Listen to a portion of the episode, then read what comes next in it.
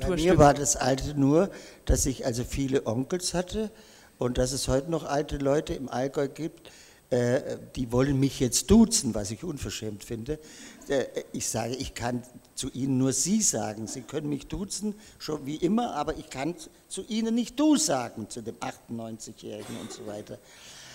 Bei uns war das unentwegte Gassengeschwätz, die Bavardage, das war das Geheimnisvolle, was alles vor sich ging. Ja. Und dazu gab es eben früher, das war damals der Postbote, der alles wusste und es auch dann verbog und verspann, Intrigen und so weiter, der also Leute, der Hochzeiten auseinanderbrachte und Hochzeiten stiftete. Mhm. Ja, der zum noch mit dem Fahrrad unterwegs war und im Winter mit einem Gespann.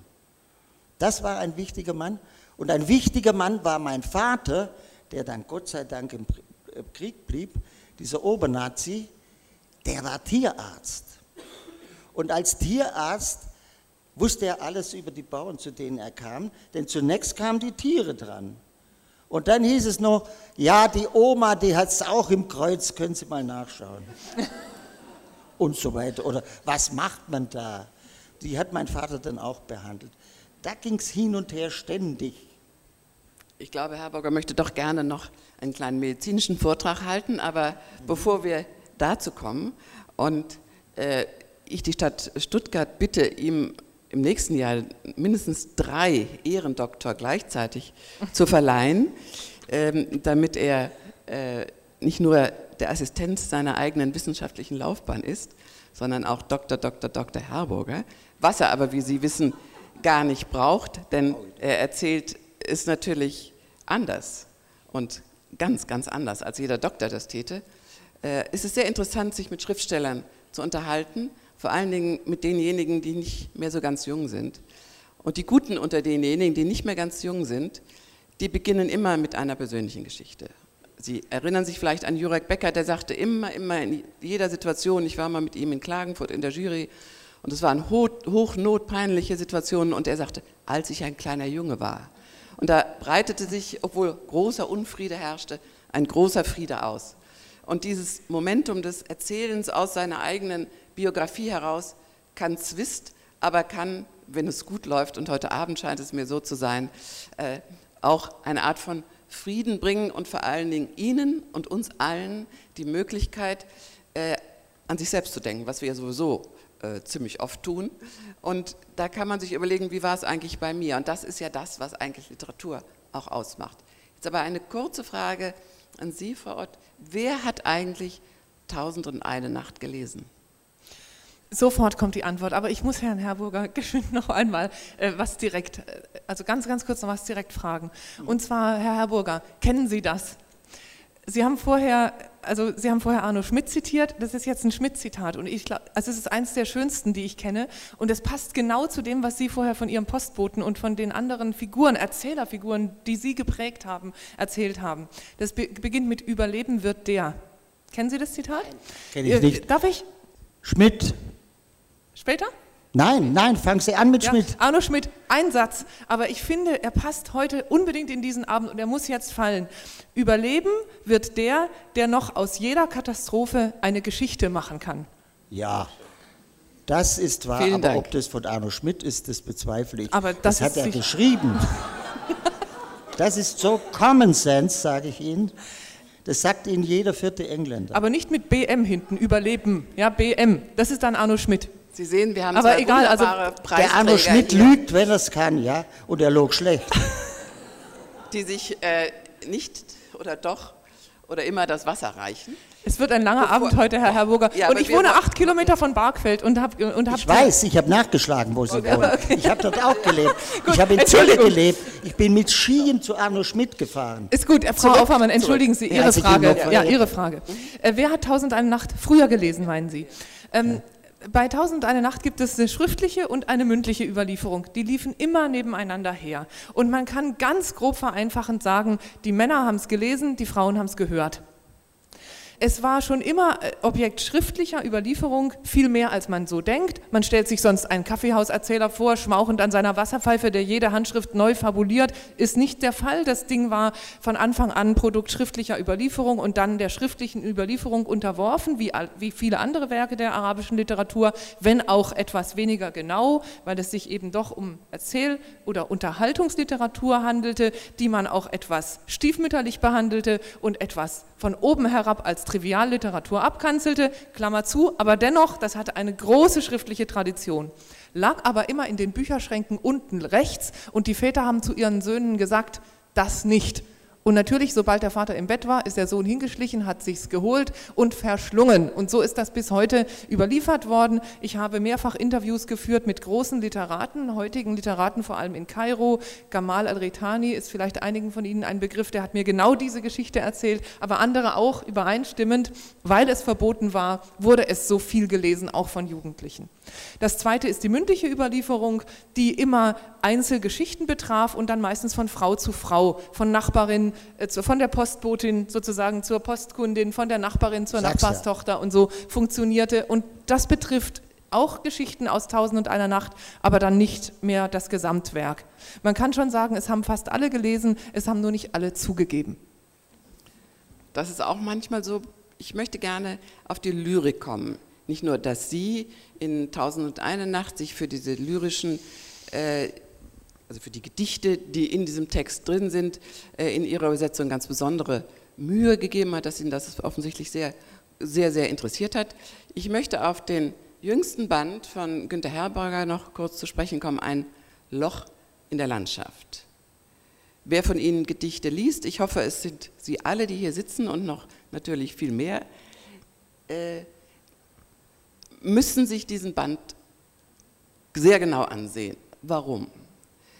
Weil diese Gedichte alles das, was Günter Herburger begonnen hat, Ihnen heute Abend zu erzählen, kurz fasst, so kurz wie er nicht reden mag sonst, äh, so geheimnisvoll, wie er schon heute Abend geredet hat, so verrätselt, dass Sie das Gefühl haben, dieses Rätsel, dieses Gedichts, dieser Strophe, das ist ein Rätsel, das muss ich unbedingt lösen. In einem kurzen Gedicht finden Sie die gesamte Lebensgeschichte von Günter Herburger. In dem anderen Gedicht finden Sie äh, Welterklärung.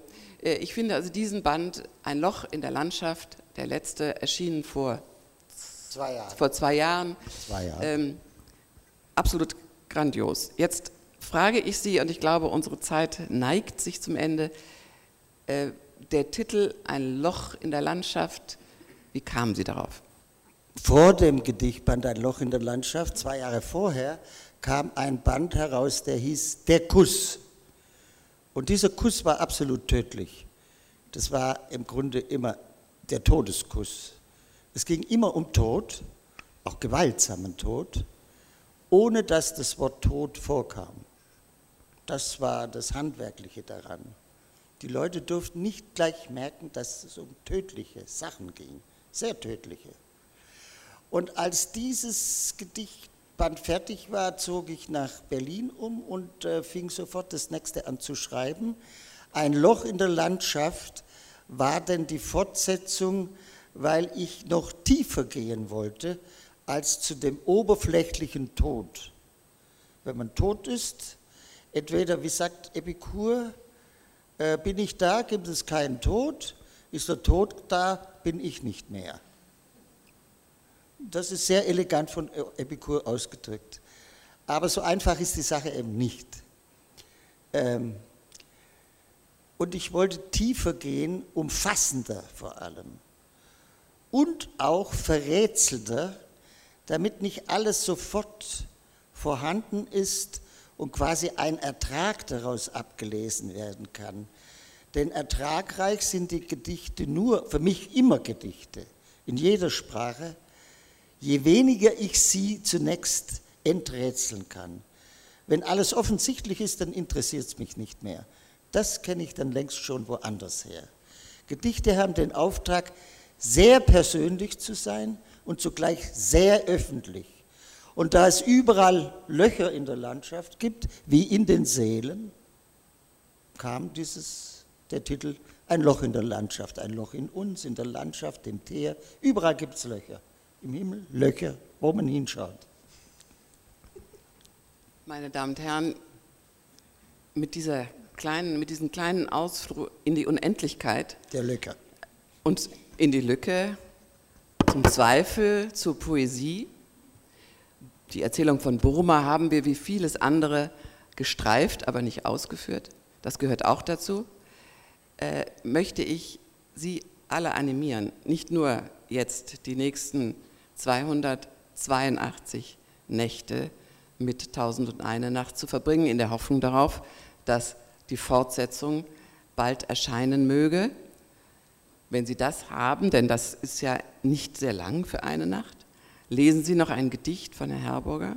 Schauen Sie sich diese wunderbaren und auch sehr komischen, ich habe sehr gelacht, die sehr komischen äh, Fotobände an, Fototextbände, die Herburger gemacht hat. Ich hoffe, Sie werden alle da draußen sein. Also werden Sie, schwanken Sie zwischen tausend und eine Nacht und den Löchern in Ihnen selbst und in der Landschaft.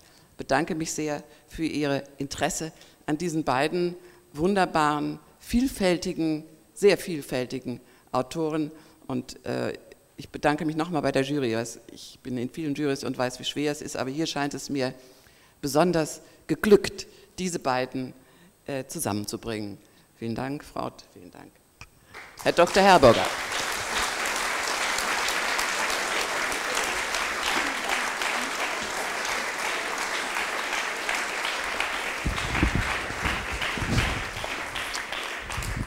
Also Professor Dr. Herburger nimmt sich jetzt was raus. Ich muss unbedingt noch ein Widmungsgedicht von mir geben. Ein Koch, allerbester für Maultaschen, nur mit Spinat gefüllt, gibt auch eine Zeitschrift über Neptunenmonde heraus oder dass Quanten seine Speisen massenhaft durchqueren, ohne am Erdbeereis im Quark zu rütteln, ein Rausch später Romantik.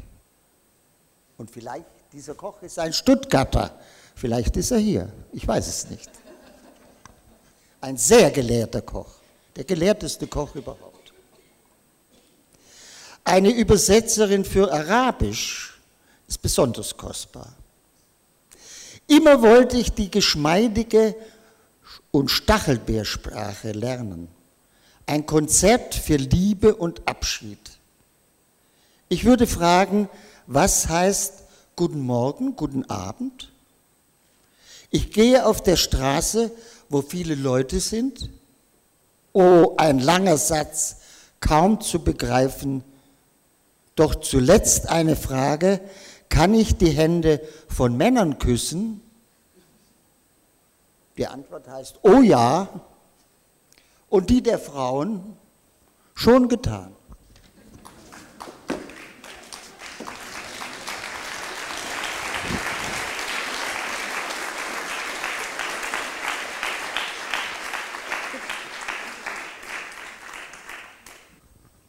Ich habe nichts derartiges mitgebracht und mir fehlen die Worte. Ähm, aber Ihnen fehlen sie bestimmt nicht. Nein.